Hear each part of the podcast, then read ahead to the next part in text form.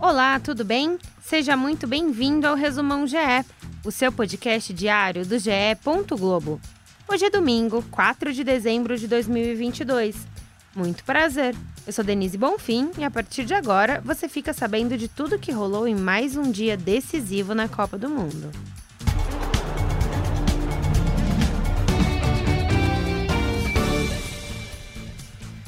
Polônia assustou, mas foi a França que conseguiu a vaga nas quartas de final da Copa do Mundo.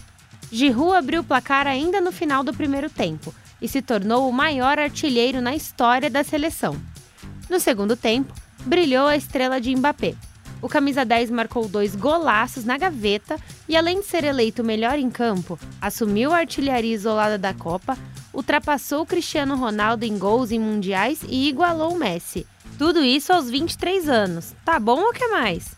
Lewandowski diminuiu de pênalti, mas o gol não foi suficiente para salvar a seleção polonesa. Esse foi o segundo gol do artilheiro em Copas. A seleção inglesa, que venceu o Senegal por 3 a 0, será adversária da França nas quartas de final. Henderson, Saka e o artilheiro Harry Kane marcaram no estádio Al cravando o placar mais elástico das oitavas de final do Mundial. O ataque é um ponto positivo inglês. São 12 gols no total, uma média de 3 por partida. Essa será a terceira vez que Inglaterra e França se encontrarão em uma Copa do Mundo, mas a primeira na fase de mata-mata. Em 1966 e 1982, as equipes se enfrentaram na fase de grupos e os ingleses venceram por 2 a 0 e 3 a 1. O vencedor só se encontraria com o Brasil num eventual final. Será esse o melhor jogo da Copa? Falando em Brasil, a seleção entra em campo amanhã contra a Coreia do Sul, também pelas oitavas de final da Copa. A expectativa é por conta da volta de Neymar, que já treinou com bola e deve entrar em campo. Danilo também pode jogar, mas Alexandro, que sentiu o quadril esquerdo, será desfalque.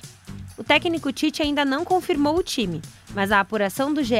Globo aponta para um possível time titular com Alisson, Militão, Marquinhos, Thiago Silva e Danilo, Casemiro e Paquetá, Rafinha, Richarlison, Neymar e Vinícius Júnior. A conferir. O retrospecto contra times da Ásia em Copas é favorável para o Brasil. Em três jogos, foram três vitórias, nenhum empate ou derrota, dez gols marcados e dois sofridos, os adversários foram China, Japão e Coreia do Norte. Edinho, filho de Pelé, escreveu uma mensagem de apoio ao pai nas redes sociais neste domingo. O rei do futebol está internado desde terça para o tratamento de uma infecção respiratória. O ex-goleiro escreveu: Se não foram muitas lições, talvez porque a vida não permitiu, foram muitos exemplos. Obrigado por tudo. Força, meu pai, meu rei. Segundo o último boletim médico divulgado pelo Hospital Albert Einstein, Pelé teve boa resposta ao tratamento da infecção e apresenta estado de saúde estável. O podcast A Mesa, que você já conhece, ganhou uma cara nova durante a Copa do Mundo. Joana de Assis e Pedro Moreno comandam o bate-papo sobre os jogos do Mundial diariamente, às seis da tarde no GE, no YouTube e no TikTok. O programa conta também com a participação dos titulares PVC, André Rizek e Alexandre Losetti, além de, é claro, outros convidados. Agora, fique ligado na agenda do GE, lembrando que os horários são de Brasília.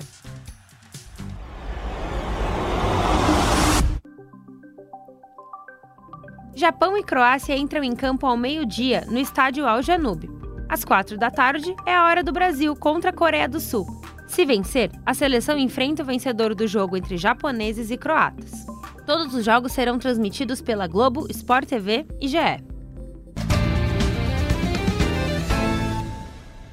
Este foi o Resumão GE, podcast diário disponível no ge.globo, no Globoplay, na sua plataforma de áudio preferida e também pela Alexa.